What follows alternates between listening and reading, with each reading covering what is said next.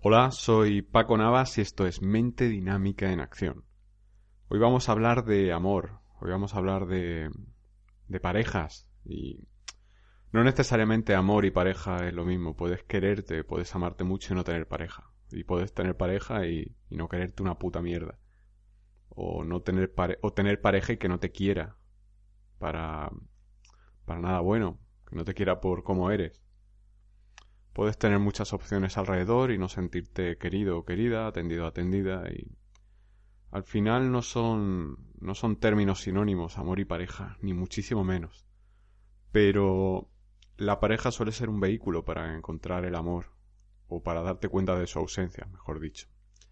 Creo que la pareja gira alrededor de ese concepto del amor y, y no siempre ese precepto se cumple porque no siempre tú cumples ese precepto de quererte a ti antes de querer a alguien.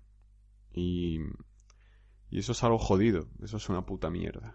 Y, y por ahí van los tiros de este, de este podcast. Y, y bueno, antes de, ponerme a hablar en, en términos abstractos o hablar de, de las cosas que resuenan en mí, he pedido permiso a Gemma, que es una de las socias del Club de los Anormales que me ha enviado un audio eh, después del último podcast que grabé y hace mención a, cómo ella vive el tema de, de, las parejas y le pedí permiso para utilizar su audio en este podcast porque creo que, que puede ser un muy buen punto de partida para poder eh, desarrollar esto que tengo en mente. Así que muchas gracias Gemma por, por dejarme utilizar tu audio y, y os dejo con ella para que, que escucháis lo que quiere decir. Buenos días, Paco. Quería compartir contigo más que nada el agradecimiento. Estoy contenta de estar en este club. Estoy a medias de escuchar este último mmm, audio que has colgado. Um, bueno, soy comercial y voy con el coche y me lo voy combinando. Aprovecho los viajes para escucharte y para, bueno, darme cuenta de muchas cosas, la verdad. Eh, tú tienes mucho acento de allí. Yo ahora cuando te gra me grabo siento que mi acento es muy catalán, pero bueno, espero que lo entiendas bien. No sé si eres tú que escucharás esto o es alguien que te lo gestiona, pero nada, que estoy muy contenta, que me he emocionado cuando has explicado lo de tu perro del año pasado, que estoy en un proceso de cambio importante en mi vida hace tiempo y ahora me estoy formando en desprogramación biológica y todo todo para mí estos son mensajes que me ayudan a, a seguir el día y a mirar la vida de otra manera y a conocerme un poco más. Y cuando te he escuchado que tenías a tu pareja y que estabas contento y que el viaje había sido perfecto con ella, mmm, me entra como una ilusión interna bonita porque el tema de las parejas es, es algo con lo que estoy lidiando bastante. Tengo ganas de tener pareja y voy conociendo gente, pero por ahora nadie cuadra lo suficiente y creo que es porque no ha llegado lo que merezco. Y mi trabajo es decir gracias por el aprendizaje, pero todavía puedo esperar a que llegue la persona adecuada.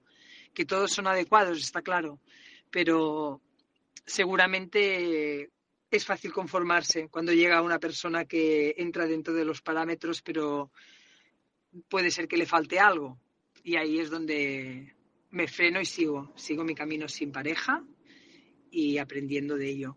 Nada, voy a seguir luego terminando de escuchar tu audio y era solamente porque estaba contenta y quería decírtelo. Muchísimas gracias. Gracias, Gemma. Y en primer lugar, eh, primer fallo. No cualquiera va a ser adecuado para ti. Eh, es un fallo, un fallo de primero de quererte muy poca gente va a ser adecuada para ti, todo lo contrario a lo que tú dices. Así que, en primer lugar, eh, creo que es importante de que te des valor.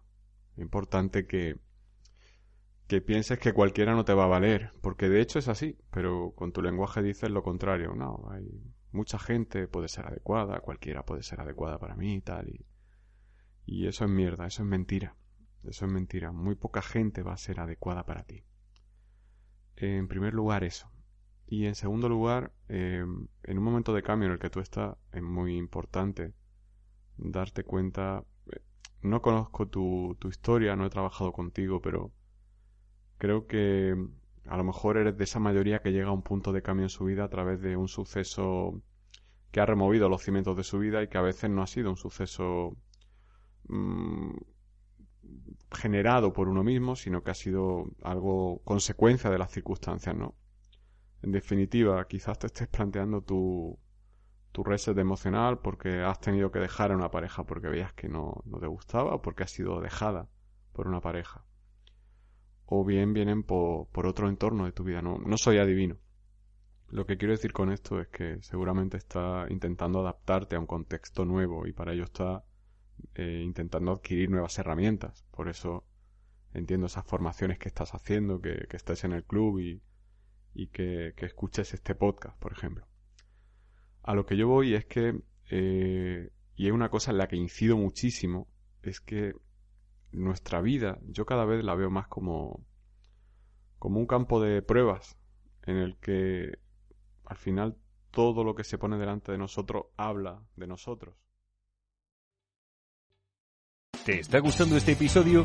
Hazte fan desde el botón apoyar del podcast de Nivos. Elige tu aportación y podrás escuchar este y el resto de sus episodios extra. Además, ayudarás a su productor a seguir creando contenido con la misma pasión y dedicación.